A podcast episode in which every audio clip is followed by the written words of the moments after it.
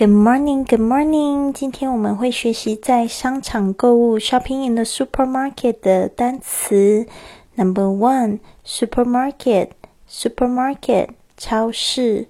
Number two, grocery store, grocery store 杂货店 grocery store.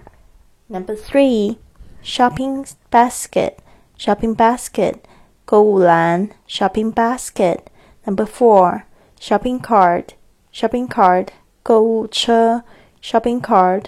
Number five, potato chips potato chips 薯片 potato chips. Number six, instant noodles instant noodles 泡面 instant noodles. Number seven, chocolate 巧克力 chocolate.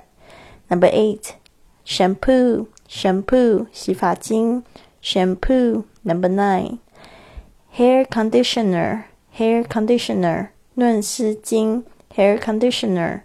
Number ten, toothbrush, toothbrush, 牙刷 toothbrush. Number eleven, toothpaste, toothpaste, 牙膏 toothpaste.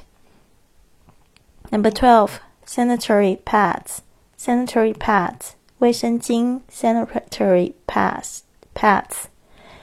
Number thirteen, tissue tissue 面纸 tissue. Number fourteen, deodorant deodorant 除臭剂 deodorant.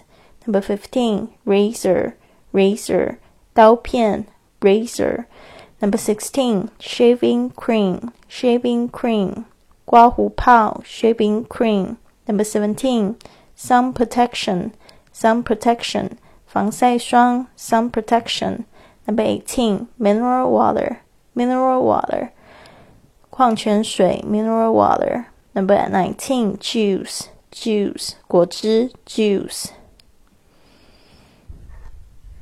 好，希望在这个直播间里，这个八点的时候遇见你哦。